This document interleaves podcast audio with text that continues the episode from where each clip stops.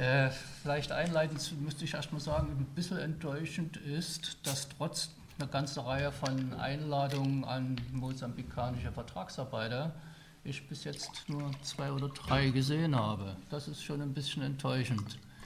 Denn eigentlich geht es ja um Diskussionen, wo auch Sie äh, zu Wort kommen sollten. Äh, weniger äh, unsere Sicht, sondern da es um die betroffenen Vertragsarbeiter geht, wäre es natürlich sehr schön gewesen, wenn, sie hätten, wenn die hier tatkräftig mitdiskutiert hätten. Äh, vielleicht ein bisschen Geschichte, ich weiß nicht, wie weit Sie es langweilt, aber das gehört sicherlich ein bisschen mit dazu. Äh, die Beziehung der DDR zu Mosambik begann ja bereits während des Befreiungskampfes Mosambiks, äh, also der Frelimo in Mosambik.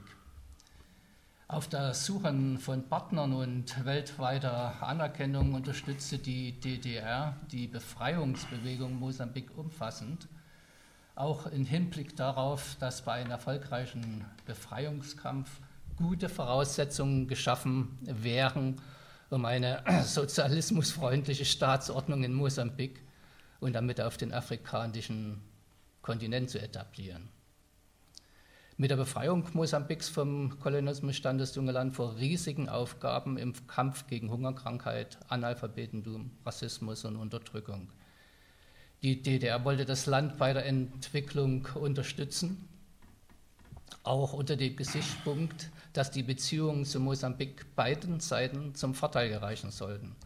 So war geplant, Steinkohle aus Mosambik in die DDR einzuführen und Lastkraftwagen sowie landwirtschaftliche Maschinen und Ausrüstung zu exportieren. Das wurde auch damals schon gemacht. Äh, ich erzähle es immer wieder, wenn es mal auf diese Problematik kommt. Es stehen immer noch eine, fast eine gesamte Textilfabrik in der Nähe von Maputo, die noch in Kisten verpackt ist und nie ausgepackt wurde bisher. Die ist damals zu dem Zeitpunkt geliefert worden, als es noch den Kampf zwischen Renamo, also den Bürgerkrieg, und der Frelimo gab.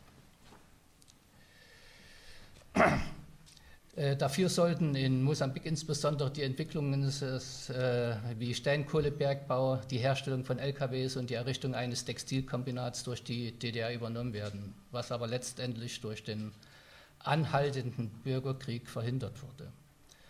Solche Vorhaben bedurften vor fachlicher Voraussetzungen, die zu dieser Zeit mit den in Mosambik vorhandenen eigenen Personal nicht bewältigbar waren. Im Rahmen eines Freundschafts- und Staatsbesuches wurde dann eben zeitgleich mit weiteren Verträgen am 24. Februar 1979 das Abkommen über die zeitweilige Beschäftigung mosambikanischer Werktätiger in sozialistischen Betrieben der DDR unterschrieben.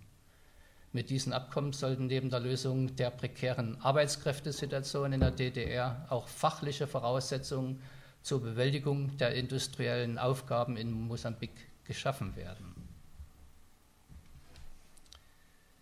Die Schwerpunktbereiche des Einsatzes erfolgten dann auch entsprechend den äh, in folgenden Bereichen Braunkohlebergbau, also Tagebau, Kupferbergbau, Herstellung von Lastkraftwagen, insbesondere in der Textilindustrie und in der Landwirtschaft.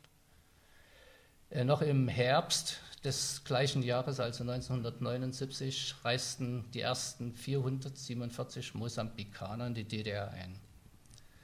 Die Integration der eingereisten jungen Mosambikaner in das gesellschaftliche Leben der DDR folgte in den Einsatzbetrieben und Territorien sehr unterschiedlich.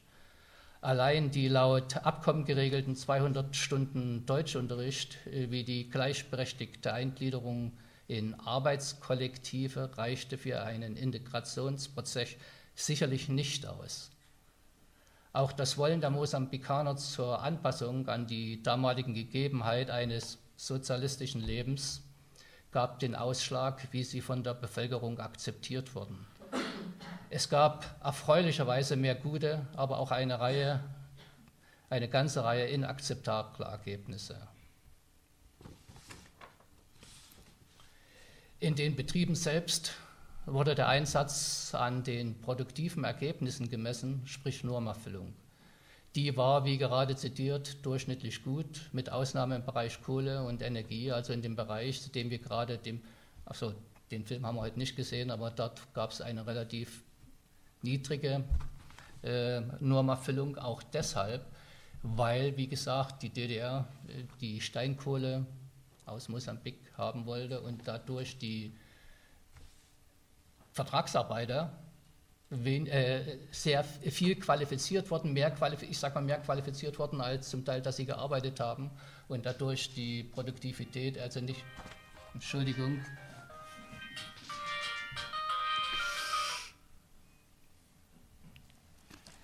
also die Produktivität deswegen nicht so hoch war, weil die Qualifizierung im Vordergrund stand und sie spezifiziert darauf ausgerichtet war, auf den Kohlebergbau. Im Abkommen war geregelt, dass ein Teil des Lohnes und der SV-Beiträge nach Mosambik transferiert werden sollen. Damit sollte ein Teil der aufgelaufenen Schulden Mosambiks getilgt werden. Seitens der DDR war das Staatssekretariat für Arbeit und Löhne mit der Kontrolle dieses Abkommens beauftragt. Von hier aus wurden in der Regel jährliche Änderungen und Ergänzungen des Abkommens sowie die Anzahl der neu anzureisenden Mosambikaner mit dem Ministerium für Arbeit Mosambiks vereinbart, was in entsprechenden Protokollen nachzulesen ist. Nach zehn Jahren kam dann die Wende. Die damit verbundenen Änderungen bedingten auch, dass sich das Abkommen diesen neuen Situationen anpassen musste.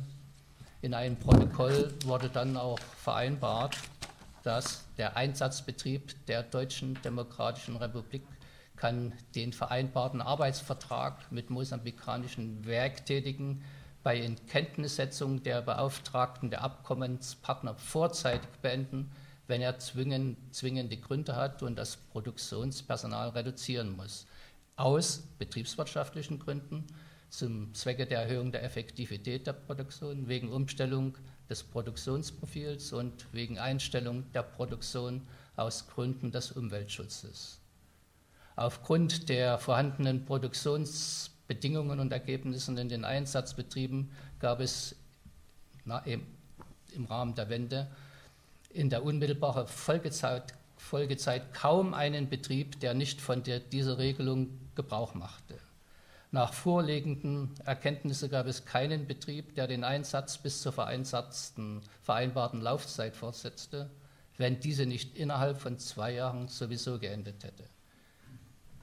In begründeten Ausnahmefällen konnten mosambikanischen Werktätigen genehmigt werden, dass ihr Arbeitsrechtsverhältnis auf individueller Basis bis zu Ende der ursprünglich vereinbarten Dauer fortgesetzt wird wenn der Nachweis einer Arbeitsstelle und eines polizeilich gemeldeten Wohnsitzes vorgelegt wird. Damit war logischerweise die Beendigung des Abkommens besiegelt. Bis zur Beendigung des Abkommens waren es insgesamt 20.141 junge Mosambikaner in 245 Betrieben der DDR beschäftigt. Von den 193 zuletzt bestehenden Einsatzbetrieben haben heute noch lediglich 67 Bestand, wovon in sechs Unternehmen noch Mosambikaner beschäftigt sind. Das heißt also, nach der Wende ist das Abkommen beendet worden. In diesem Sinne, wie gesagt, äh, ich will, wollen wir hier keinen Vortrag halten, sondern mehr die Diskussion, dieser Gesamtproblematik eigentlich äh, darstellen. Denn in den Dokumenten, Publikationen, Fernsehen, Film oder Radio oder alle Publikationsorgane haben wir nach der Wende äh, relativ sehr diskriminierend zu diesen Abkommen dokumentiert. Und äh, unser Buch sollte dabei helfen, so objektiv wie ein Mensch überhaupt es kann, die Situation darzustellen wie gesagt, so objektiv, wie es überhaupt ein Mensch kann. Ich weiß nicht, inwieweit schon dieses Buch von Ihnen gelesen wurde, aber uns ging es darum, diese Diskriminierung des, ein, der, des Abkommens durch eben Dokumentation äh, versuchen zu relativieren. Und das ist eigentlich unser Anliegen gewesen bis heute. Und was mich besonders freut, äh, mein Ehemann, ich habe im Staatssekretariat für Arbeit und Löhne gearbeitet und war verantwortlich für den Einsatz der mosambikanischen Vertragsarbeiter. Was mich besonders freut, dass mein Abteilungsleiter, obwohl er heute eigentlich ganz was anderes für hatte, äh, hier anwesend ist. Das freut mich ganz besonders.